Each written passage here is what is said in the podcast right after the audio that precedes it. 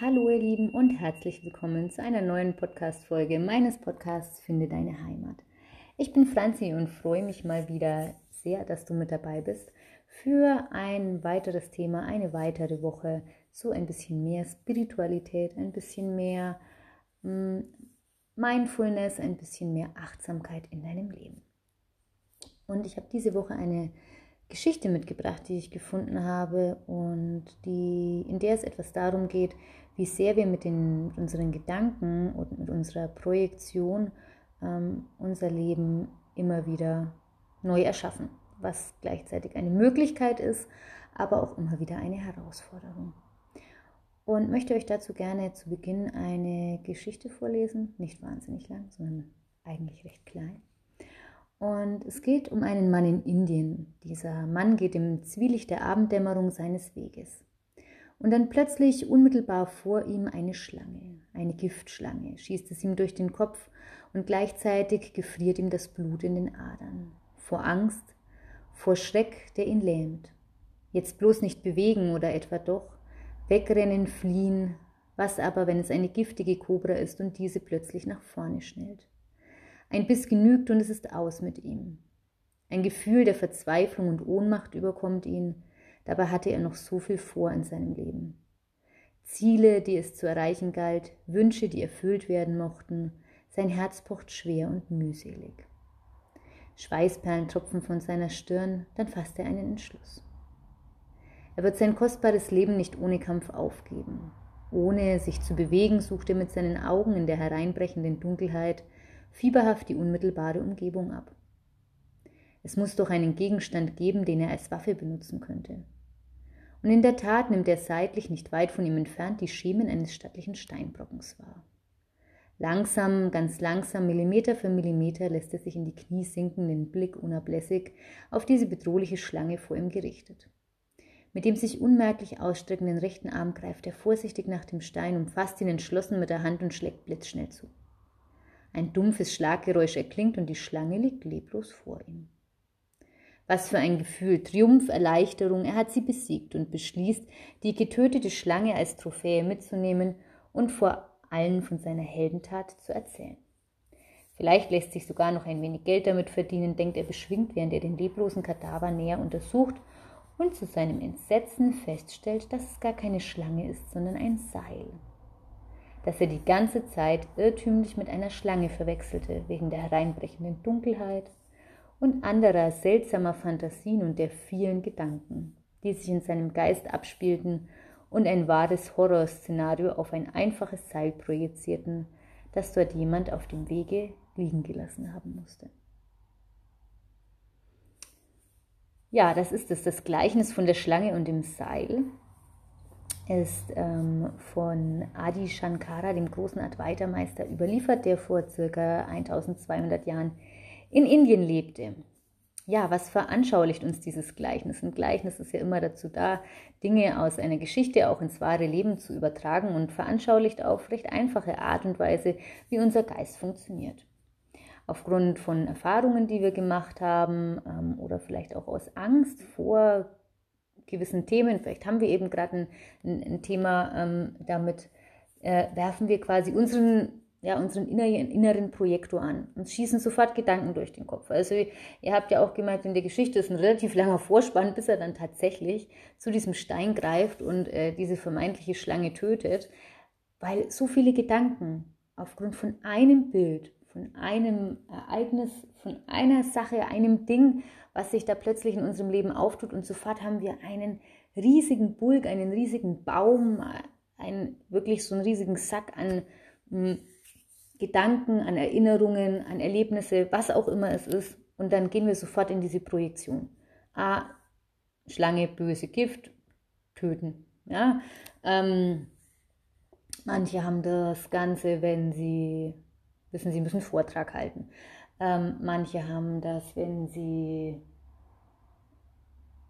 zu einem bestimmten Familienteil müssen, dass sofort wieder Gedanken und Erinnerungen hochkommen. Und ja, dadurch erschaffen wir aber ein Stück weit ja auch unsere Welt und ähm, schöpfen dadurch auch unsere Welt als unseren persönlichen Schöpfungstraum bzw. Albtraum.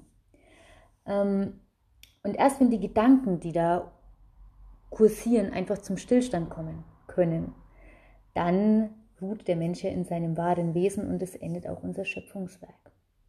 Das heißt, wenn wir jetzt einfach nur sehen würden und damit gar nichts verbinden würden, was natürlich auch anerzogen, erlernt ist im Laufe der Jahre, sondern man sieht einfach eine Schlange, man wüsste nicht, dass sie giftig ist.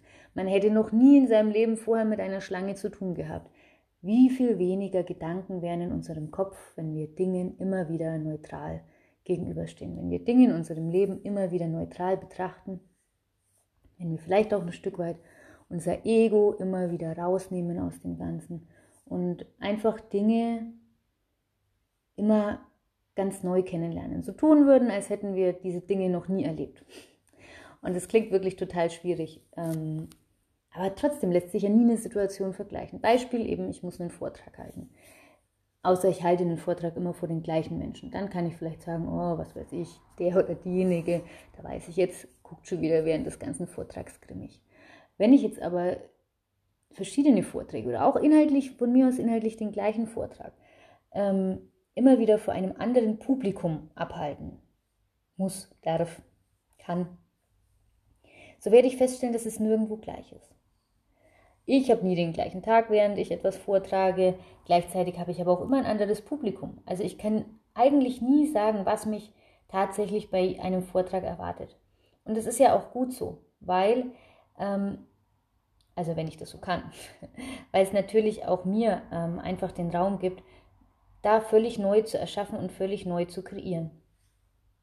Und ich weiß, dass das nicht wahnsinnig einfach ist, weil man natürlich auch, oh ja, beim letzten Vortrag war es so und da lief das nicht so gut, da muss ich an der und der Stelle aufpassen, da bin ich da ins Stolpern geraten oder wie auch immer. Wir werden nie ganz wegkommen von unseren Erfahrungen. Denn natürlich, die Erfahrungen haben uns zu dem gemacht, was wir sind. Durch die Erfahrungen konnten wir auch lernen, was ja auch ganz wichtig ist. So lernt der Mensch durch Erfahrung. Aber vielleicht an der einen oder anderen Stelle, gerade wenn es um negative Erfahrungen geht. Und wir fangen schon an, bevor wir überhaupt dort sind, zu projizieren und, oh, und was weiß ich, du bist irgendwo eingeladen, weißt, da möchte eigentlich gar nicht hin und dann denkst du wieder an die Besuche davor und oh Gott, und das und das war so schrecklich und dies und das war so schrecklich. Ähm, und eben, wie gesagt, da kommt immer noch das Ego dazu. Ich will nicht, ich möchte lieber das und dies. Und ja, beobachte doch einfach mal, wenn du das nächste Mal in so eine Situation kommst. Eben, du bist irgendwo eingeladen oder vielleicht irgendwie einen Vortrag oder was auch immer dir dazu gerade einfällt. Vielleicht fällt dir da ganz speziell irgendwie was Bestimmtes ein. Mm, guck doch mal, wie es wäre, wenn du dem Ganzen einfach völlig neutral gegenüber trittst. Und es gibt dazu auch eine relativ schöne kleine Übung, also klein, man kann die relativ kurz machen, man kann sie auch länger machen. Und es geht dabei darum, entweder wenn du sitzt oder wenn du einfach für den Moment irgendwo bist und bei dir bist, ähm, sich selbst verschwimmen zu lassen. Wenn die Augen geschlossen sind und du dich vor deinem inneren Auge siehst, so wie du bist, mit all deinen Facetten, deinem Körper, deinem Geist, deine Klamotte, die du anhast, also wirklich auch allen Äußerlichkeiten, deinem Status, deinem Job, deinem Geschlecht, deiner Größe, deinem Gewicht, was auch immer es alles ist. Und dies lässt du mit jedem Atemzug mehr und mehr verschwinden. Das heißt, du stellst dir vor, dass deine Umrisse, alles, was du meinst, vermeintlich im Außen zu sein, verschwinden lässt und verschwimmen lässt. Und am Ende bleibt nur noch dein Kern übrig. Vielleicht in Form von einer leuchtenden Kugel, vielleicht aber auch von etwas anderem, ein Herz oder irgendein spezielles Symbol. Und du stellst fest, dass du so viel mehr bist als nur dein Äußeres, als nur das, was andere von dir sehen weil sie sagen, hey, ach, das ist doch die Yogalehrerin oder das ist doch dies und das und der, ähm, sondern einfach wirklich deinen wahren Wesenskern. Du atmest dich so weit, bis du bei deinem tiefsten Kern bist, ganz weg von deiner Äußerlichkeit. Und da bleibst du dann, fühlst dich ganz wohl damit. Und wenn dein Ego zu groß wird, und ich glaube, da ist man relativ schnell dabei, dass dein Ego relativ groß wird, ähm, kann man immer wieder in diese Übung gehen und sehen, dass das, was andere im Außen sehen, gar nicht unbedingt das ist, was man tatsächlich ist und wer man tatsächlich ist. Und bewahrt einen vielleicht auch vor Projektionen, die gar nicht erforderlich sind. Nicht unüblich ähm, ist es ja, dass man durch Erfahrungen, die man gemacht hat, sich auch immer mal wieder Situationen versaut, weil man denkt, es wird genauso kacke wie davor. Und so geht man natürlich schon selbst mit so einer ähm, negativen Emotion da rein, dass die Wahrscheinlichkeit relativ groß ist, dass es dann auch so wird, wie man es sich vorstellt, obwohl es vielleicht ganz anders hätte laufen können. Aber wir sind alle Menschen und so ist es nun mal. Probiert es gerne aus. Lass dein Ego, lass dich verschwinden für den Moment, kehre durch Atmung zu deinem wahren Wesenskern. Und mit diesem Gleichnis vom Mann und der Schlange wünsche ich eine tolle Woche, eine gute Zeit und ähm, freue mich, auch wenn ich euch in Live hier bei mir wiedersehe. Ihr habt es mit Sicherheit mitbekommen, es ist viel los, neue Kurse, neue Kooperationen, tolle Workshops und ja, wünsche euch eine gute Zeit. Namaste, eure Franzi von Finde deine Heimat.